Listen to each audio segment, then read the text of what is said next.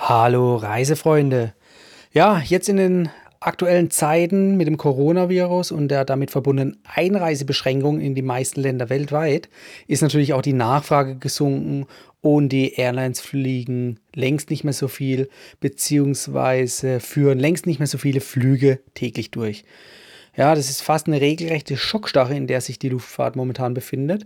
Und im Umkehrschluss bedeutet das, dass die meisten Flugzeuge am Boden bleiben und dort geparkt werden. Ja, und auch darum geht es in der heutigen Podcast-Folge. Was passiert mit den Flugzeugen, wenn sie nicht fliegen? Hallo Urlauber und willkommen zurück zu einer neuen Episode vom Travel Insider Podcast. In diesem Podcast geht es um das Thema Premiumreisen und wie auch du die komfortable Welt des Reisens erleben kannst. Mein Name ist Dominik und super, dass du heute wieder am Start bist. Nall dich an und die Reise kann starten.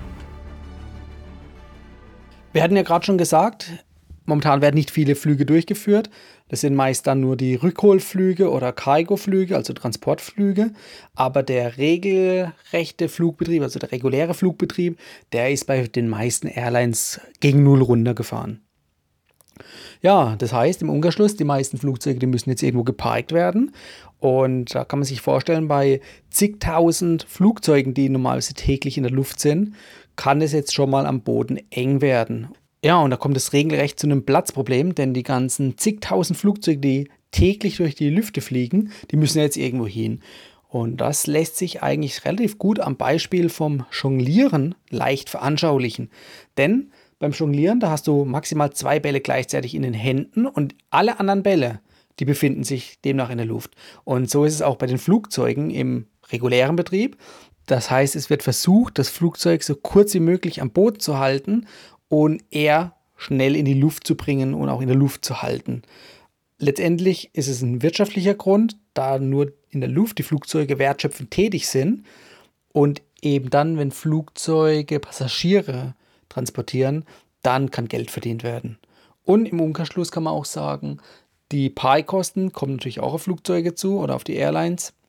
Und um diese Pi-Kosten zu reduzieren, wird dann demnach auch geschaut, so kurz wie möglich die Flugzeuge am Boden zu halten und so schnell wie möglich wieder in die Luft zu bringen. Und da das jetzt alles nicht möglich ist, muss versucht werden, auf verschiedensten Flughäfen weltweit der zur Verfügung stehende Platz optimal zu nutzen. Und so macht es jetzt auch die Lufthansa, die beispielsweise die Flughäfen in Frankfurt, Berlin oder München als Abstellfläche nutzt. Und bei der Lufthansa, das sind rund 760 Flugzeuge normalerweise im Umlauf. Und von diesen 760 sind momentan 700 stillgelegt. Das sind also rund 90 Prozent der Lufthansa-Flugzeuge, die geparkt werden müssen. Wo parken die momentan? Beispielsweise hat man schon die ein oder anderen Fotos gesehen, Luftaufnahmen von der Landebahn Nordwest in Frankfurt, wo jetzt eben diese ganzen Flugzeuge in Reihe und Glied geparkt werden. Und die restlichen ca. 60 Flugzeuge, die sind dann im Umkehrschluss weitestgehend im täglichen Umlauf und werden auch genutzt. Nicht anders sieht es auch bei Swiss und Austrian aus. Dort werden auch die Flugzeuge weitestgehend geparkt, beziehungsweise der Flugbetrieb ist auch gegen Null runtergefahren. Und von dieser Situation sind momentan auch alle anderen Airlines betroffen. Das heißt, es wird immer geschaut, wo kann am besten geparkt werden. Und genau deshalb sieht es auch an vielen anderen großen Drehkreuzen weltweit genauso aus wie jetzt eben in Frankfurt oder in anderen Städten oder Flughäfen, dass eben Landebahnen hier benutzt werden, um Flugzeuge zu lagern. Ja, das ist die eine Sache. Die andere Sache ist natürlich, was passiert mit den Flugzeugen am Boden? Also wie können die am besten stillgelegt werden, ohne jetzt hierbei einen großen Wertverlust zu erfahren? Denn eins muss klar sein, um Flugzeuge flugbereit zu halten, und genau das wird jetzt momentan gemacht, man weiß ja nicht, wie lange die Krise geht. Das heißt, die Flugzeuge werden zwar geparkt, aber sobald die Krise vorüber ist, dann müssen die Flugzeuge ja schnellstmöglich wieder flugbereit gemacht werden bzw. abheben. Ja, und dadurch entstehen natürlich Wartungskosten, denn die Hersteller, die schreiben regelmäßige Wartungen vor. Was ist noch bei so einer Stilllegung zu beachten? Ich meine, wenn es jetzt kurzfristig ist, wenn wir von ein paar Tagen oder Wochen reden, dann kann das, sag ich mal, weltweit auf den Flughäfen stattfinden. Wenn wir jetzt aber von Monaten oder sogar Jahren reden, dann muss natürlich hier schon geschaut werden, wie kann das geeignet und optimal geplant werden. Also letztendlich kommt es hier auch auf ein geeignetes Klima an. Denn schlechte Witterungsverhältnisse sollten vermieden werden, weil ja ein trockenes Klima hier besser ist, um die Korrosion zu vermeiden.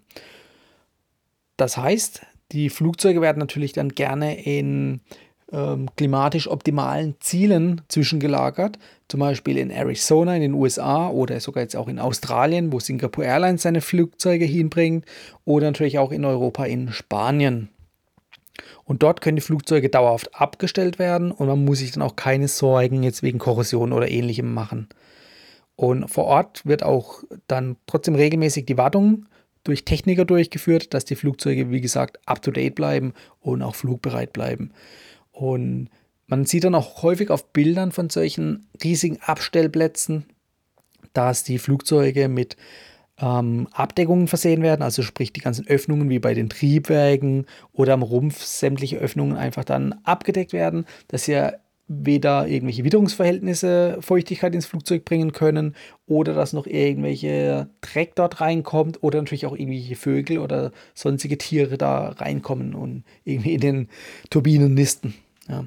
Und letztendlich macht sich diese Aufwendung bei der Stilllegung der Flugzeuge natürlich ähm, später bemerkbar, denn Klar, es kostet im ersten Moment kontinuierlich Geld, aber wenn dann die erneute Inbetriebnahme ansteht und die Flugzeuge in die Luft geschickt werden sollen, dann müssen nicht irgendwie schnell mal für hunderte oder tausende Flugzeuge die teuren Wartungen durchgeführt werden, weil das wäre ja dann ein Engpass, weil so viele Technik wahrscheinlich gar nicht zur Verfügung stehen.